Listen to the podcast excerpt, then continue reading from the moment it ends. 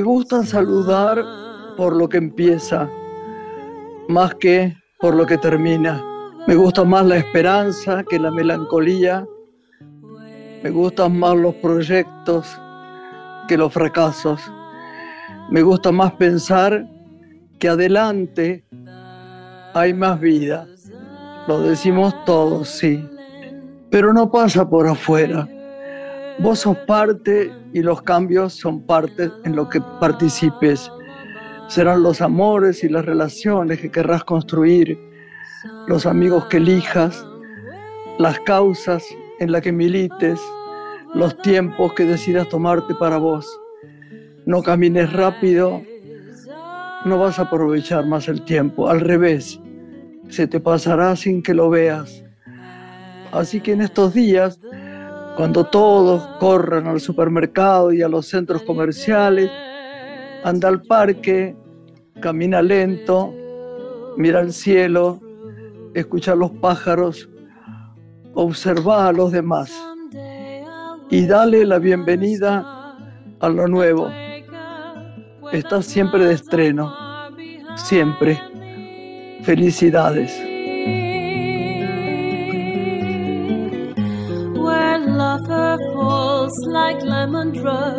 Hola Lore. Hola. Hola a toda la audiencia de Una Mujer de Radio Nacional con esta hermosa apertura que nos regalás de Eduardo Galeano. Sí, cómo es Galeano, ¿no? Qué emoción causa. Vos sabés que me pasó una cosa, yo no quiero perder mucho tiempo contando cosas personales, porque tenemos dos invitados geniales. Pero vos sabés que un día en Montevideo lo vi a él y a su mujer haciendo cola, eh, es increíble esto, para comprar entradas para ver la ciénaga. Es, parece que fuera por mí, ¿no? No es por mí. Es por lo que un tipo como él, tan talentoso y divino, intentara ver algo de nosotros y estuviera tan feliz, ¿viste? de, de hacerlo y de esperar y después me escribió sobre la película. Así que bueno, Galeano. Un gran periodista, además de escritor, eh, uno de los, creo yo, más importantes aún de, Latinoamérica, que a mí lo que más me, seduce de su trabajo es que trasciende todos los géneros, ¿no? Porque ha incursionado en el documental, la ficción, el relato periodístico, el análisis político y hasta la historia. Así que siempre es interesante recuperar a estos autores con estas aperturas tan hermosas que nos traes de poesía. Gracias, mi amor. ¿Nos vamos a la primera invitada? Vamos a presentarla tras la pausa. Graciela Borges en la radio pública.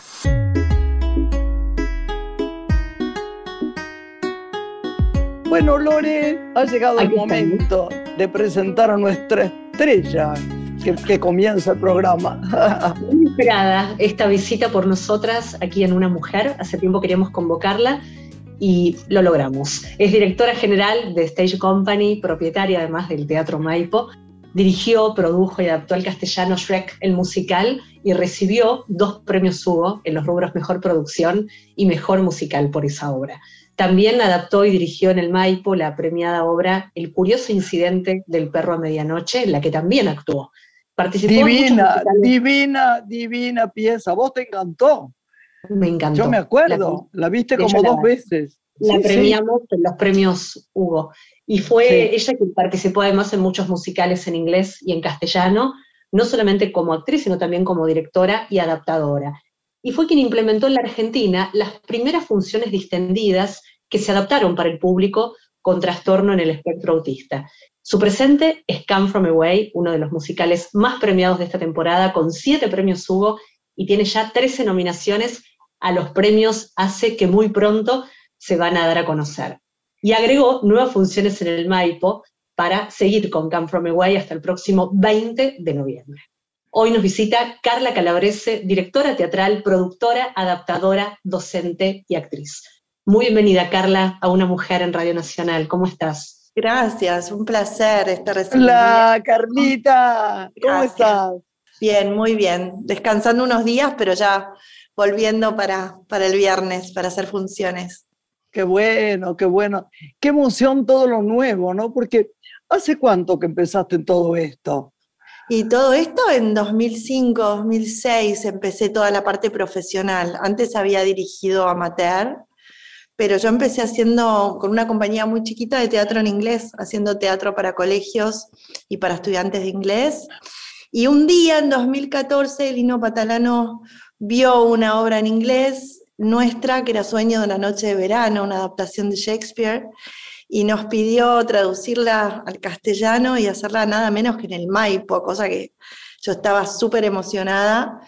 Y le dijimos que sí, que claro, que la traducíamos al castellano y la hacíamos. Así que mm, ahí empezó, no nos fuimos más del Maipo, la verdad que después de eso no nos fuimos más, la relación con Lino fue maravillosa, me dio muchísima confianza a mí como, como directora, le gustaba mucho mi trabajo, no nos conocíamos, así que fue muy genuino todo. Y, Lino tenía un ojo muy especial para...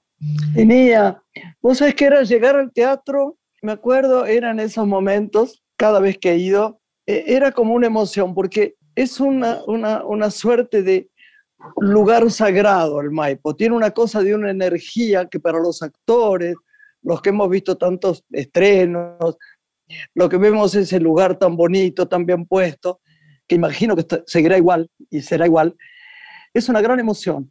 La verdad, la verdad, qué bueno, bendiciones porque hayas tenido la idea, el dinero, lo que fuera, de, comprar este teatro, que es mucho más allá que una sala cualquiera.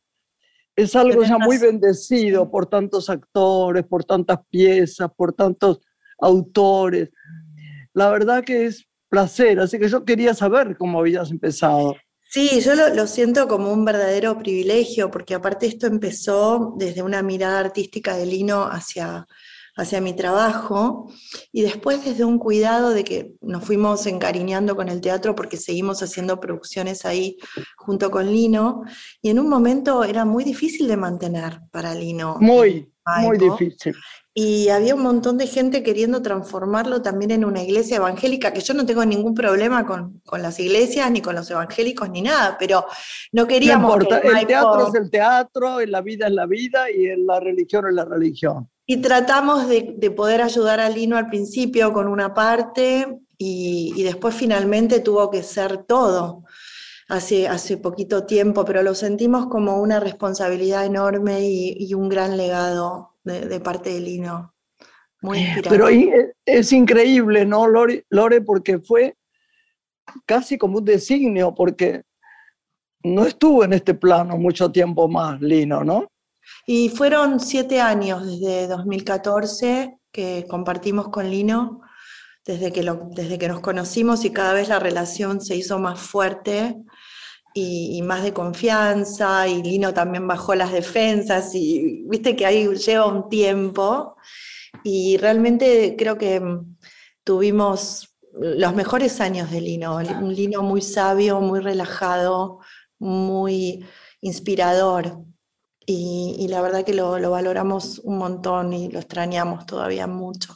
Nos quería un montón. Pensaba que bueno, en agosto de este año, sí, bárbaro, el Maipo cumplió 100 años, ¿no? Y como parte de esos festejos, ustedes deciden extender la temporada teatral durante el mes de octubre, agregando nuevas funciones, y ahora en noviembre.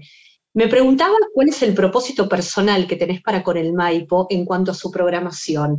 ¿Algo cambiará a partir de ahora? ¿Te vas a enfocar más exclusivamente en lo musical, al, al teatro concert? ¿Qué es lo que te interesa a vos hacer como creadora en ese espacio tan preciado? Es, una pregunta difícil porque la verdad que hasta ahora Lino dirigió el Maipo, hasta el último día. Entonces, eh, todavía, viste que pasó un poquito más de un mes, así que recién estamos entendiendo qué, qué, es lo que tenemos que hacer sin él. Nos sentimos un poco huérfanos en un punto, porque viste que los lugares no pertenecen a uno por un papel. Uno va adueñándose del lugar, el lugar lo va aceptando. Hay como ¿no? Eh, entonces estoy tratando de no apurarme, así como nunca me imaginé estar en este lugar a cargo del Maipo y lo estoy. Me parece que, que de alguna manera voy a empezar a entender hacia dónde lo tenemos que llevar. Hasta ahora él confiaba muchísimo en nuestros proyectos y la verdad que el Maipo estuvo desde, digamos, desde el 2014 muy programado con cosas nuestras y a veces alguna, algún show que programaba Lino combinado con espectáculos, conciertos, stand-ups ¿no? Como que Lino y yo nos turnábamos para hacer producciones.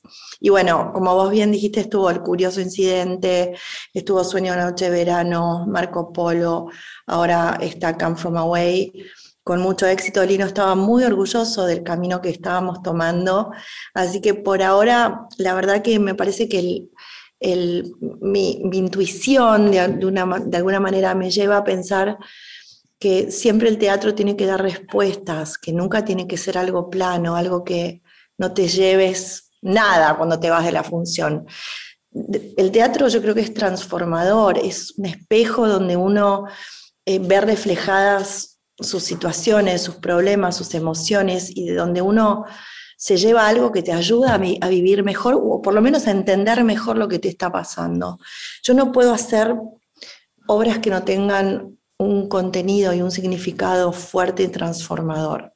A mí me, gusta hacer obras con mucho contenido y me parece que, mm, digamos, si yo estoy a cargo de la dirección o a cargo de la obra, siempre me voy a fijar en eso, en que, sea, en que sean contenidos profundos, no solamente un entretenimiento, sino las dos cosas combinadas creo que se potencian, el entretenimiento con, una fuerza transformadora, un dar respuestas al que viene, ¿no? Yo creo que eh, es fantástico la, idea de, de que puedas leer, leer, y cuando te acerquen los proyectos, eh, más que en la cabeza, que es fundamental, pero que a veces nos engaña, ¿qué te sucede en el corazón, viste? Estoy segura de que vas a elegir bien. Yo creo que sí, que aparte ya también las producciones en el Maipo están ganándose un nombre, la gente muchas veces viene y, dice, o sea, quiero ver qué es lo nuevo de The Stage Company, qué es lo bueno que está dirigiendo Carla en el Maipo, y eso es algo que empezó a pasar hace poco y está buenísimo porque a veces hay títulos como Verano y Humo que están lindo, eh, Las Brujas de Salem, que a veces la gente a veces les, cuesta acercarse a los clásicos, pero si nos tienen confianza desde la producción, desde la dirección, me parece que puede resultar un atractivo muy importante. Carla, fuiste justamente muy celebrada con Come From Away como directora. Me preguntaba si eso te enfoca mucho más a ese segmento de la dirección o la actuación sentís que también la podés compartir, haciendo ambas tareas a la vez. Mira, yo siempre estuve más enfocada en la dirección. Pensé que yo empecé con un grupo parecido tal vez a, lo que hacía Molière, viste que se iban, era toda la compañía y todos hacían todo, ¿no? Yo como que siento que hacer teatro es un poco un todo, y yo lo vivía así desde claro. Entonces no tengo el prejuicio, ¿viste? A veces te dicen, no, pero si, si actúas no puedes dirigir, si dirigís no puedes actuar. Y yo la verdad que no, no me guío mucho por, por esas cosas. Me parece que, que hay obras en las que he actuado porque he visto un personaje que yo podía hacer y otras que no, que decidí quedarme abajo, y otras que las dejé dirigir y tampoco actué. Em, voy viendo según el proyecto. A veces hay proyectos en, los que me siento que me gusta estar también en el escenario y de alguna manera mi actriz nutre muchísimo a mi directora y viceversa. Eso pasa. Vos sabés cómo se siente el actor, la exposición. Decime una cosa, Carlita, esto parece ya de un programa de chimentos. ¿Cómo ha sido tu matrimonio? ¿Qué presión ha, tenido sobre vos, Enrique? que es un genio y que le encantan los aviones y que le encanta la literatura y que le encantan las películas. Así que contame, ¿te dice algo? ¿No te dice? Te cuento, te cuento. A vos te cuento, a vos te voy a contar. Dale, dale, dale. Em, nada, yo estoy casada hace 24 años con Enrique, estamos hace 28 juntos, un montón.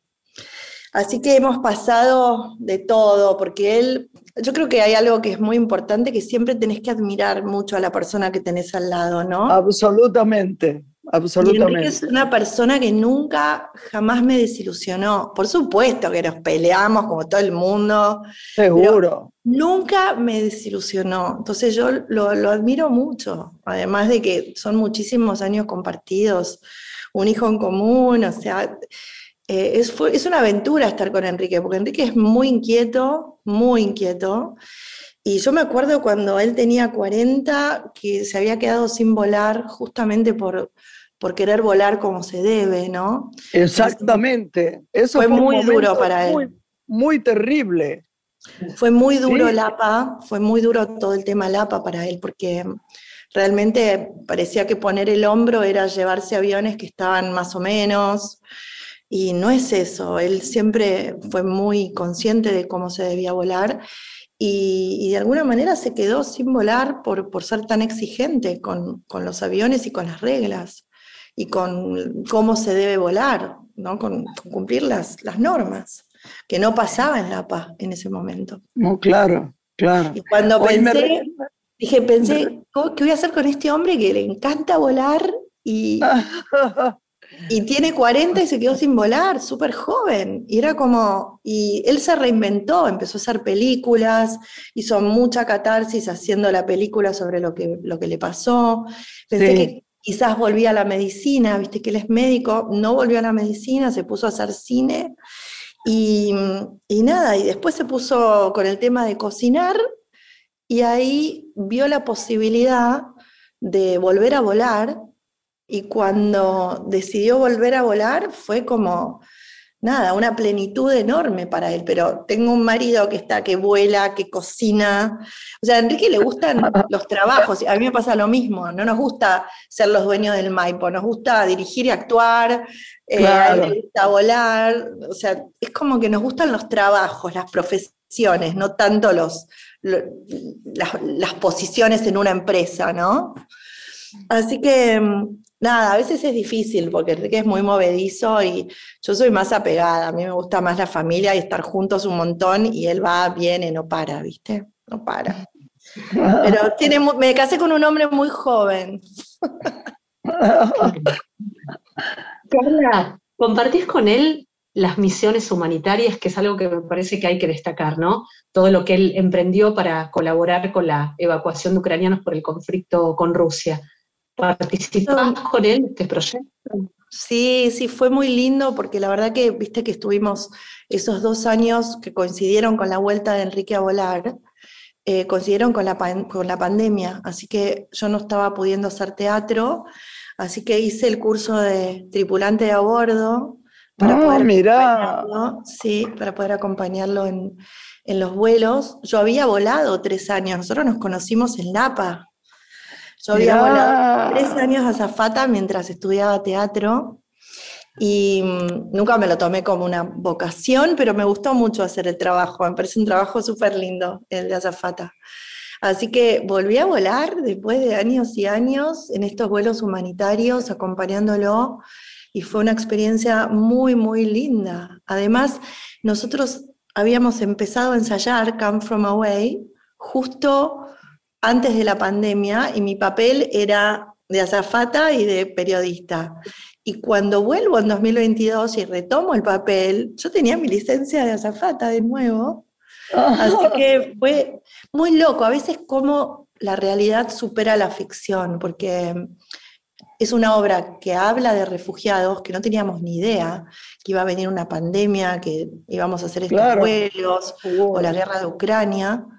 Y de repente estoy trabajando de azafata con refugiados, muy parecido a lo que estaba pasando en, la obra. Así que fue una cosa muy, muy especial eh, que me enriqueció mucho como persona, porque aparte estar en contacto con tanto, con, con, tanto dolor, con lo absurdo de la guerra, ¿verdad? Porque más que nada llevábamos mujeres con niños que dejaban al papá en Ucrania, gente grande que deja a los hijos. La verdad que es increíble que no haya una solución para, para estas cosas que no sea la guerra, ¿no? Estoy de acuerdo, qué terrible momento, qué terrible momento. Sí.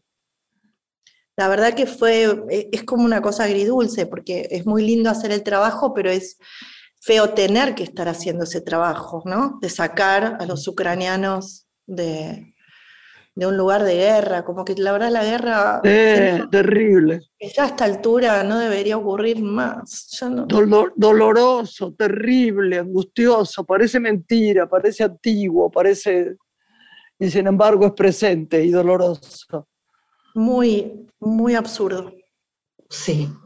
Carla, ¿hay algún proyecto guardado para 2023 que puedas anticipar o musicales que de pronto te encantaría llevar escena y que soñás con, con hacer en algún momento? Hay, uno que me encanta que se llama El libro de los mormones. Me encantaría hacerlo alguna vez en Argentina. Es súper, súper buenísimo. Y después em, con Mela Lenoir vamos a dirigir una obra inglesa que se hizo en el National Theatre en Londres de Nina Rain que se llama Consentimiento, que es una obra de texto. Así que vuelvo al texto. El curioso incidente era texto, eh, Come From Away, por supuesto, no. Shrek tampoco es musical. Y Consentimiento es una obra de texto que, la vamos a hacer eh, con, Mela. Estamos ahora organizando audiciones. Lindísimo. bueno todo lo que pasa con, los ingleses, con nosotros en, en, experiencia. Yo trabajé este año, el año pasado y este año para, para los de Film and Art, este, y tengo muchos amigos que, que son amigos de ustedes también y es un placer ver ese canal y escuchar bien Shakespeare y verlo, eh, tenerlo acá en un festival de teatro. Y la verdad, el teatro es un espejo que nos refleja como el cine, pero tiene esa emoción de la cercanía que es tan increíble. Recomendémosle a la gente también que tu marido, y además lo, lo queremos especialmente por alguien muy allegado a la familia, vean Limbo, ¿eh? Porque está muy bien hecha, yo vi dos capítulos nada más, pero me encantó y ahí está tu marido que está soñado y todo el mundo está también, una compañera divina, Clara Lago y muchos actores muy queridos y me encantó.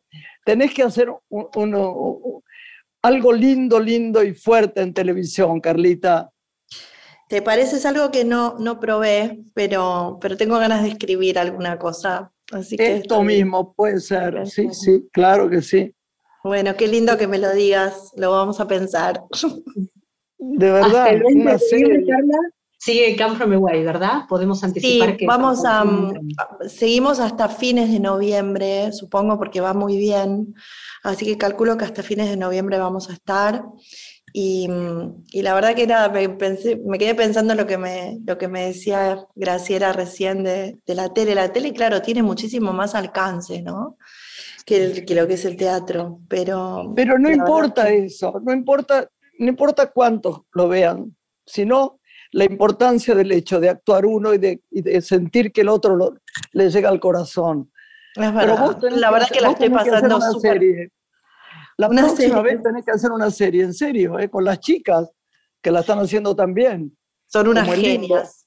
La verdad que Limbo es una serie impecable, así que también la recomendamos muchísimo.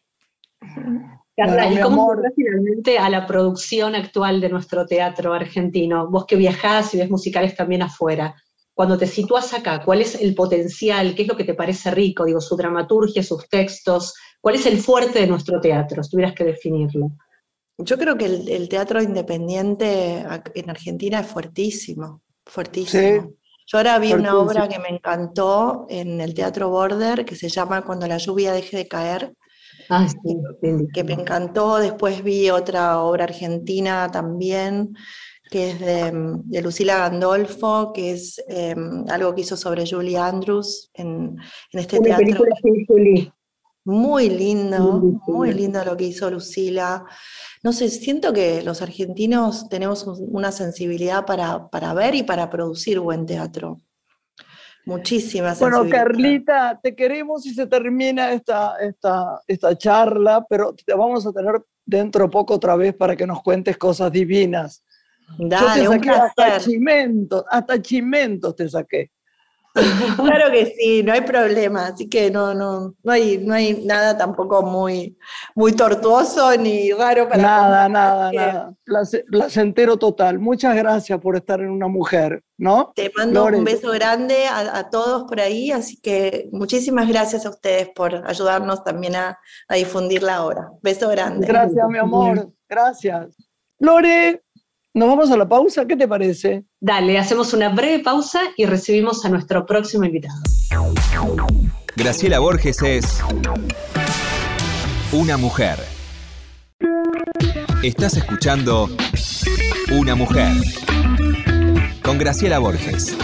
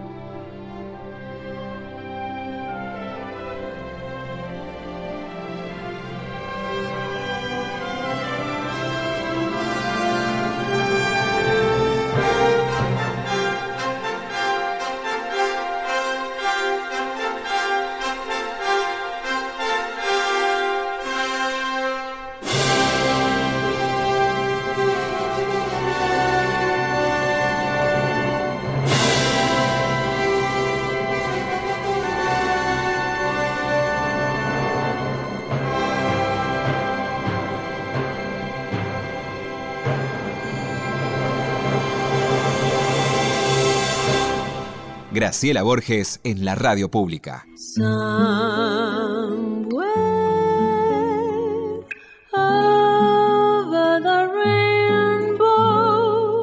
Bueno, Lore, acá estamos. Otra vez. Vas a presentar, vas a presentar a nuestro invitado, que es un divino total, la verdad. Claro que sí. Le damos la bienvenida. Él es compositor, productor musical y director de orquesta.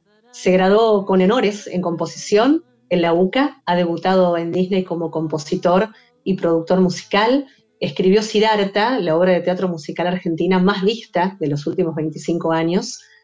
Compuso también la música de un espectáculo circense que fue creado para Luxemburgo por el director del Cirque du Soleil. Ha dirigido muchos musicales extranjeros como Rent, Jekyll and Hyde, Blue Brothers, El Hombre de la Mancha y todos los de la dupla, Cibrián Mahler. Fue elegido además como pianista y actor por Albert Boadella de España para formar parte de la versión local del Pimiento Verdi en el Teatro San Martín. Él participó como orquestador para el Teatro Colón y es el director orquestal de Back to the Orchestra en el Festival de Cultura Viva en España y en el Movistar Arena y en otros más. A destacar que el próximo 4 de noviembre va a presentar en el Luna Park la segunda edición de este gran concierto donde más de 80 músicos en escena van a recorrer las bandas de sonido de las películas más destacadas de la cultura pop. Y otro gran ay, acontecimiento... Ay, ay, ay, ay, no puedo dejar de decirte que me emociona oír eso.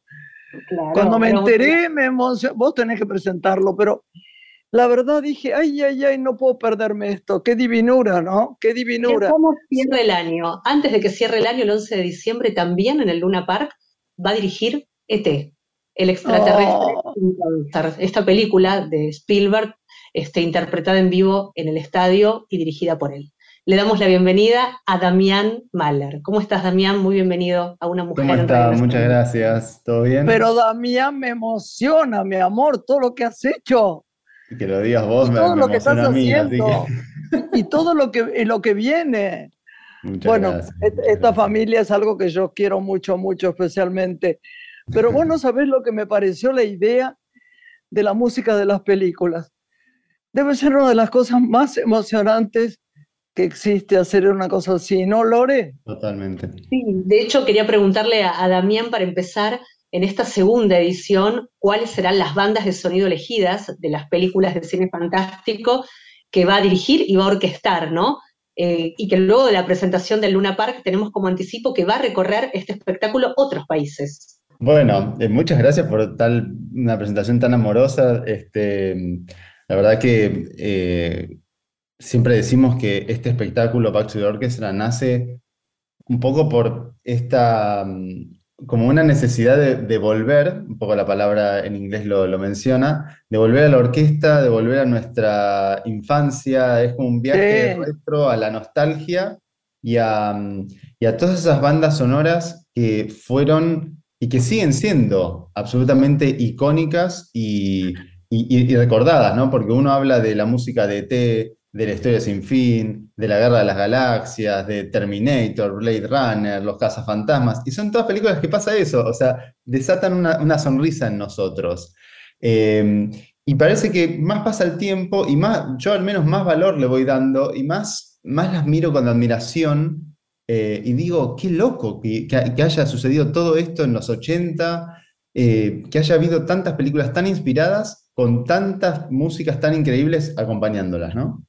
Pero vos sabés que además a uno le ocurre cada vez que ve una película que le gusta la, música, que, que, que, porque es fundamental en un film la música, vos lo sabés que te voy a enseñar.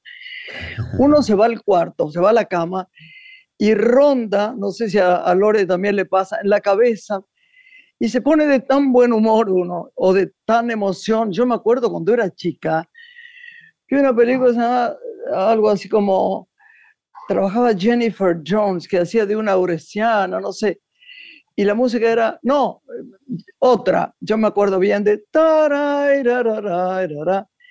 este, Amor en Venecia, pero, ay, viste que te queda y te queda y te llena de alegría, vos estás un día triste y decís, ¿cómo era aquello tan lindo que tocaban en la película de Audrey Hepburn o de lo que fuera?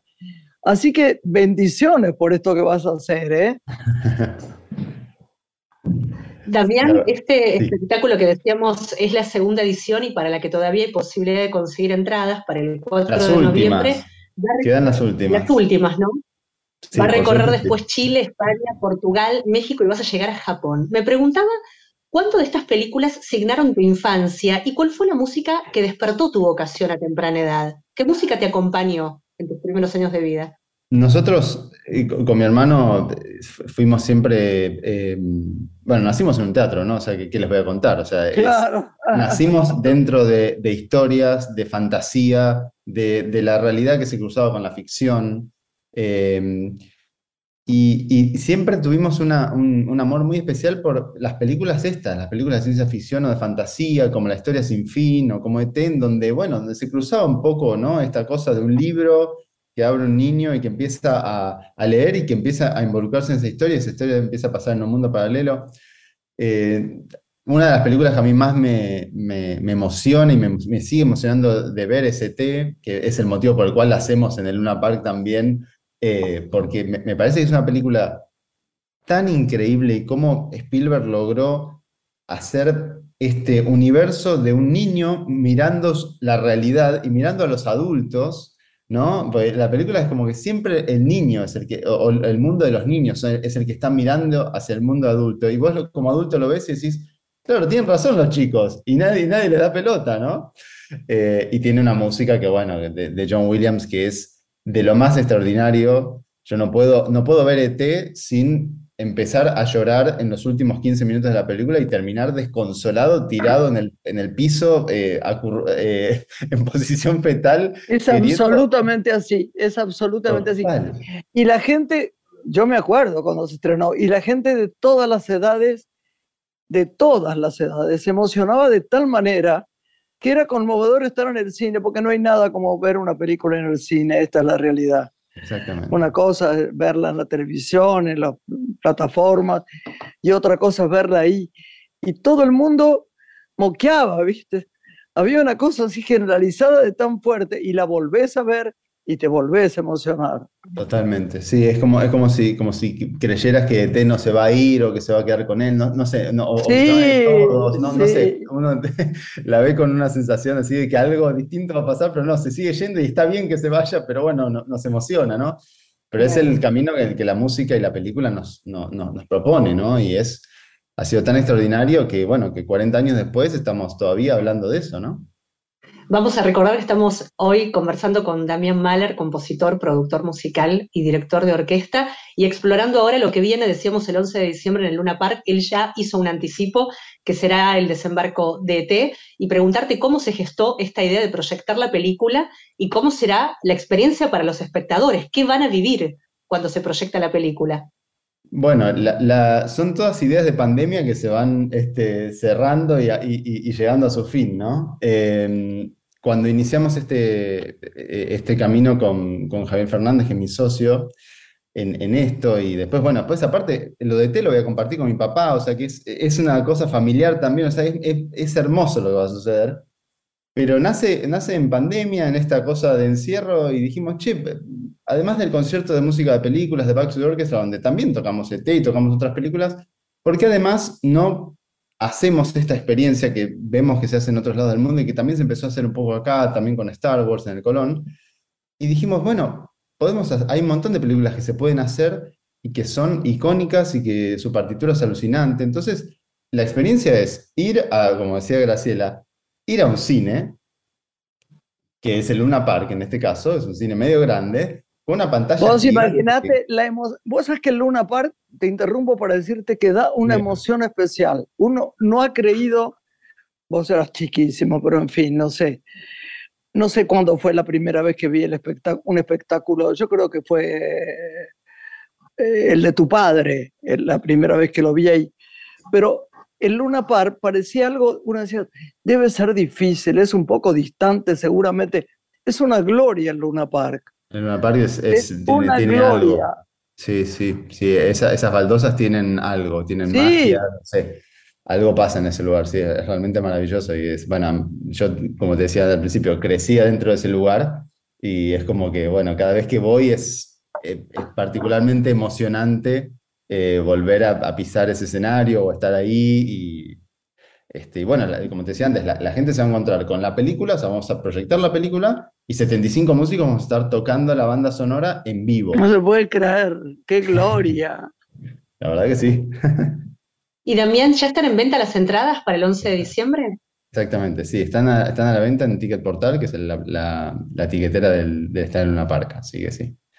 Oíme, Damián, ¿cómo es tu vida? ¿Vos ves teatro, escuchás música? Me imagino que sí, pero contanos un poco. Porque a veces la inspiración también viene de cosas que uno ve y siente. ¿Cómo es tu vida, por ejemplo? Durante la pandemia estuviste mucho adentro, bueno, había un tiempo que había que estarlo, pero te hizo mal, te quedaste para, te hizo creativo, ¿cómo fue el tema?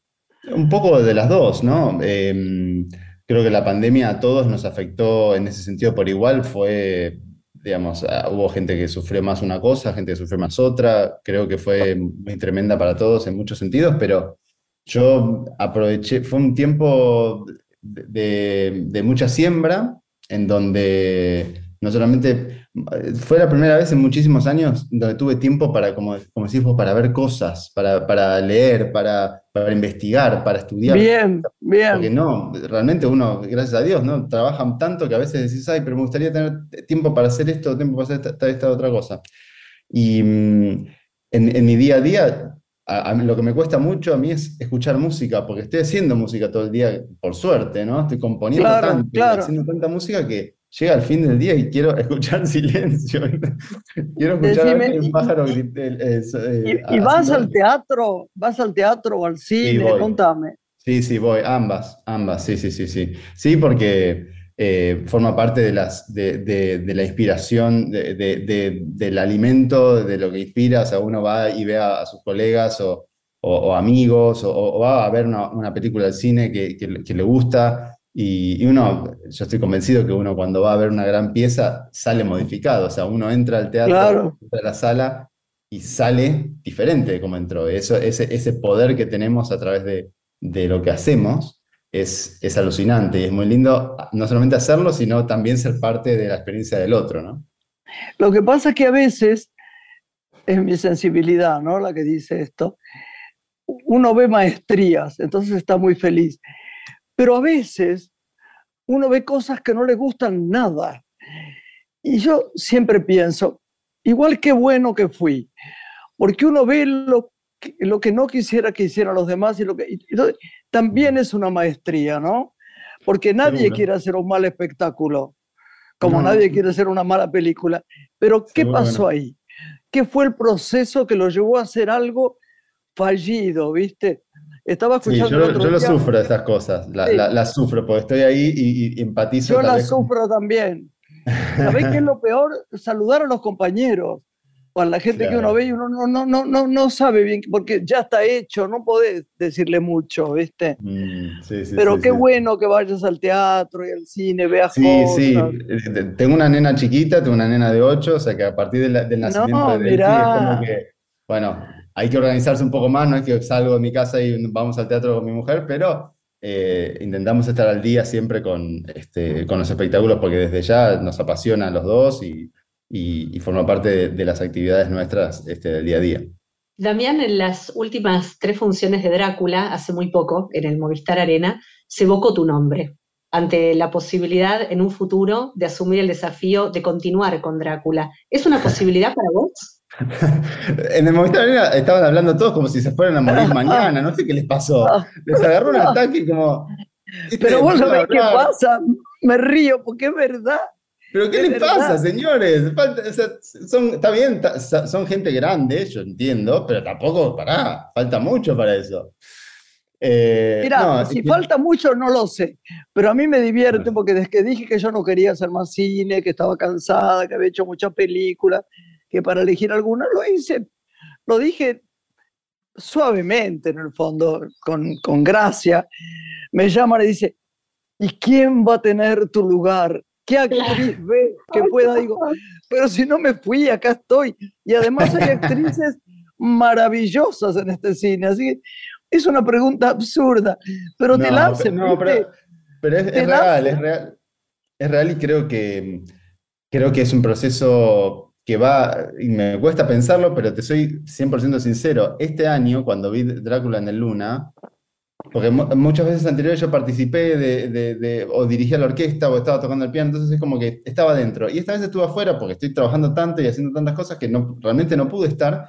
Y lo vi de afuera y dije, claro, algún día, algún día, tirándolo lejos, lejos, va a ser va a ser natural que yo tome esa pieza que es tan Claro. que tanto significa para tantas personas, y la siga haciendo porque va a ser una hermosa obligación volver a, digamos, una obligación lo digo porque la gente lo quiere, y digo, qué, qué cosa más linda le le puede pasar a un hijo que tener una herencia cultural de este, de este tamaño, ¿no? Que haya miles de personas que quieran volver a ver una obra y, y el día que mi papá no esté, bueno, tal vez el camino natural sea que, que yo siga eh, reproduciendo la obra y haciendo que, que siga llena- llegando a los corazones de las generaciones nuevas y las generaciones que ya lo vieron, que lo- para revivirlo y demás. Así que... Pero sí, Drácula es un clásico, Damián, Es es un un clásico. Es Eso un no muere nunca, se repite como las grandes piezas de teatro, exactamente. una vez más y una vez más. Y aparte, Bueno. es verdad que la querían despedir, ¿eh? Es verdad que, que- que querían decir, no, basta, bueno, no, esta es la última, no la hacemos más. Y la gente parece que le, le está diciendo, eh, chicos, ustedes no entendieron nada. Esto es no eterno. acepta. Esto va a Claro, seguir. no acepta el final, tal cual. Exacto. ¿Y hay otros proyectos guardados, Damián, para el año que viene, más allá de estas presentaciones para cerrar el año, que tengas y puedas anticipar o ganas de algo que tengas por hacer? Mira, no- nosotros eh, estamos súper entusiasmados con lo que está pasando con el público con Back to the Orchestra y es, es, Dios mediante, eso será un clásico anual. O sea, esperamos que eso sea eh, algo que hagamos año a año, presentando distintos espectáculos, bueno, que sea un- una cita ahí a fin de año que, que tengamos. Obligada. Y la verdad estoy, estoy- tengo la suerte de estar componiendo para Disney, como decías a- a- al inicio, y estoy trabajando en un montón de proyectos, tengo una productora con unos socios, entonces estamos trabajando con, con, con muchos proyectos que van a salir entre el año que viene y el otro, así que trabajando muy intensamente y muy, muy contento con, también con poder a ponerme yo del otro lado, hacer música y hacer música que intente eh, generar esto que todas estas piezas hermo- hermosas generaron en mí. Hoy nos regalaste un anticipo de lo que será el 11 de diciembre, eh, Flying eh, ¿no? Una de las eh, clásicas canciones de, bah, músicas, en este caso de la película, ¿no? Así que podemos este, darlo eso como anticipo de lo que vendrá el 11 de diciembre, cuyas entradas, decíamos, ya están en venta en el Luna Park. Te Exactamente. mandamos un beso grande y gracias por estar con nosotros, Damián. Un, Un, abrazo placer, gracias a ustedes. enorme. Hermoso. familiar ya. Nos Te vemos. quiero. Yo Gracias, también. Damián. Adiós, mi amor. Gracias. Gracias, gracias. Bueno, nos estamos yendo. Hasta la Nos próxima despedimos. semana. Hasta la próxima vez. Adiós.